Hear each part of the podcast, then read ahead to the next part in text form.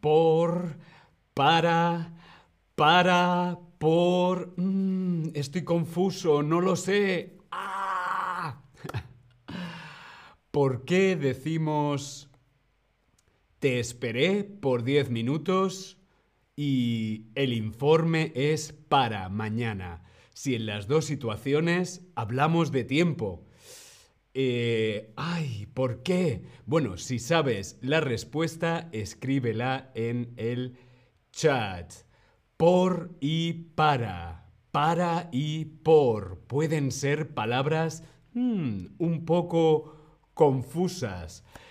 Pero como la práctica hace al maestro, hoy vamos a practicar su uso. Vamos a practicar el uso de para y vamos a practicar el uso de por y el por qué en diferentes casos. ¿Sí? Hola, hola, te doy la bienvenida a este nuevo stream de Chatterback. ¿Con quién? Conmigo, con David. Dedos arriba si estáis ahí, dejarme vuestros emojis, vuestros dedos, vuestros corazones. Quiero saber si estáis bien, si estáis vivos. ¿Sí? Dedos arriba. Estamos preparados, estamos preparadas o preparades para este stream y ver las diferencias entre por y para. Bien, hay vuestros corazones, vuestros dedos. Muy bien. Como la práctica hace al maestro, vamos a ver las diferencias entre por y para con ejemplos. Aquí el primer ejemplo. Quiero viajar a México. Mm, practicar mi español. En esta frase utilizamos para o utilizamos por. ¿Cómo decimos? Quiero viajar a México para practicar mi español o quiero viajar a México por practicar mi español. Hmm. Vamos a ver. Muy bien, correcto. Quiero viajar a México para practicar mi español. Para. En esta frase, para, ¿qué indica? Un propósito, una causa o una opinión. ¿Tú qué crees? Respondemos en el Tab Lesson. Esther dice motivo de mi acción. Motivo, motivo. En este caso sería un propósito. Muy bien, correcto. Un propósito. Quiero viajar a México para practicar mi español. El propósito ¿no? de viajar a México es para practicar mi español, para mejorar mi español. Es un propósito. Muy bien. Para, lo vemos aquí, para un propósito, un objetivo, un fin. Por ejemplo, yo voy al gimnasio, yo voy al gimnasio para estar más fuerte. Ese es mi objetivo, ese es mi propósito. Como quiero estar más fuerte, voy al gimnasio. Para estar más fuerte, voy al gimnasio. ¿Sí? Un propósito significa que tienes un objetivo, un objetivo, un fin, una meta, el cual deseas cumplir. Para estos casos siempre usamos para. Muy bien, continuamos. Vamos a ver otro ejemplo. Lorena compró un libro, su mamá, por su mamá o para su mamá. ¿Tú qué crees? Respondemos en el Tab Lesson. Bien, mm, bien, bien. Mm, Lorena compró un libro por su mamá o Lorena compró un libro para su mamá. Muy bien, correcto, para su mamá. Lorena compró un libro para su mamá. En esta frase, el para indica un intercambio, un propósito o un una destinatario. O destinataria. Lorena compró un libro para su mamá. Su mamá es la destinataria del regalo, del libro, para un destinatario, una destinataria. Para, para también lo utilizamos cuando nos referimos un, una destinatario, destinataria. Por ejemplo, ¿para quién es la tarta? Mm, ¿Para quién es la tarta? ¿Es para ti, para ti, para mí? No, la tarta es para ti. Tú eres el destinatario de la tarta. Esta tarta es para ti. ¡Felicidades! Un destinatario destinataria significa que el objeto, en este caso sería la tarta, el objeto de la frase, el complemento directo, es para alguien y queremos indicar para quién. ¿Para quién es la tarta? La tarta es para ti. Muy bien. Vamos a ver otro ejemplo. Luis no pudo dormir bien. Mm, el calor para el calor o por el calor. ¿Por qué no pudo dormir bien Luis? ¿Por qué? ¿Por qué? Mm, para el calor, por el calor. Mm. Muy bien, correcto. Por el calor. En esta frase, por indica un propósito, una causa o una opinión. ¿Qué indica por aquí en esta frase? Luis no pudo dormir bien por el calor.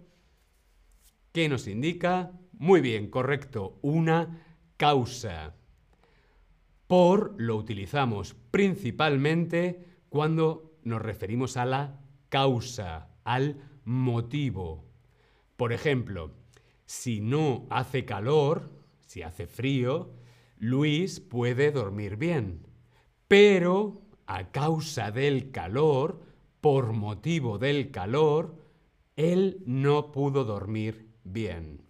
Ese es el motivo o la causa. Por el calor, por el frío, es el motivo, la causa. Luis no pudo dormir por el calor. La causa es la razón por la cual algo sucede. En este caso, por ejemplo, si no hace calor, pues Luis puede dormir bien, pero como hace calor, Luis no pudo pegar ojo. Bien, por causa. Vamos a ver otro ejemplo. Mañana voy a tu casa. Mm, la tarde. Por la tarde o para la tarde. ¿Qué utilizamos en esta frase? ¿Qué utilizamos en este contexto? ¿Por o para? ¿Para o por? ¿Tú qué crees? Muy bien, correcto. Mañana voy a tu casa por la tarde. En esta frase, el por, ¿qué indica? ¿Un tiempo aproximado o una causa? Perdón. Salud, gracias. Bien, en esta frase un tiempo aproximado hace referencia a que no hay una hora fija, no es a las 4 de la tarde, no es a las 5 de la tarde, es por la tarde, en algún momento de la tarde. Es por esto que eh, puedes decir frases como comí por la noche o me vi una película de Netflix por la tarde. Es un tiempo aproximado, sería como durante, mientras, en un tiempo mm, indefinido. ¿Sí? Por. Vamos a ver otro ejemplo. Señor González, la tarta de cumpleaños es mm, el próximo sábado. Por el próximo sábado o para el próximo sábado.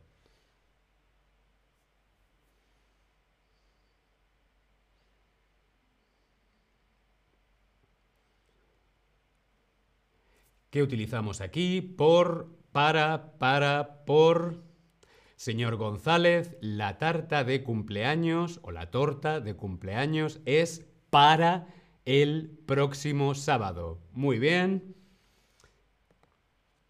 En esta frase, el para, ¿qué indica? ¿Un tiempo aproximado o un tiempo límite? Un tiempo aproximado que puede ser, mm, no se sabe muy bien cuándo, mm, durante la tarde, la noche, o es un tiempo límite. Hay un límite de tiempo, un deadline. Muy bien, correcto, un tiempo límite. Aquí para lo utilizamos para un tiempo límite. La tarta de cumpleaños es para el sábado. Tiene que estar el sábado. ¿Por qué? Porque el sábado es mi cumpleaños. Para el sábado, en la agenda. ¿Sí? Para, tiempo límite. Otro ejemplo. Esta tarea es para mañana. El profesor, el profesor de español, dice, hmm, tenéis que hacer los deberes, vuestros ejercicios de español. Esta tarea es para mañana. Es un tiempo límite. Por lo utilizamos en un tiempo aproximado, hmm, por la tarde, por la mañana, no se sabe muy bien cuándo, pero para es un tiempo límite, un tiempo limitado y específico. ¿Sí? Es por esto que, bueno, pues lo escuchamos también en el trabajo, ¿no?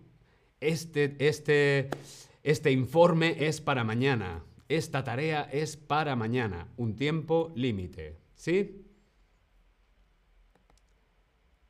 Aquí vemos un slide que luego podéis recuperar en los slides, ¿vale? Donde aclara más o menos las diferentes funciones de por y para, las diferencias entre por y para, cuándo utilizamos por y cuándo utilizamos para. También podéis hacer un screenshot si lo queréis tener como recordatorio. ¿Sí? Muy bien. Te felicito por tu trabajo, enhorabuena, lo estás haciendo muy bien. Yo estoy muy orgulloso de todos vosotros. Por eso eh, para, yo estoy muy contento por tu trabajo y para resolver dudas, no dudes en consultar nuestro Community Forum, ¿vale? En el Community Forum puedes encontrar explicaciones en español y en inglés que te pueden ser de ayuda. Sí, visitad el Community Forum aquí en Chatterback. Y además tenéis un descuento especial en las clases particulares uno a uno para resolver dudas como estas. Por, para, para, por. Mm.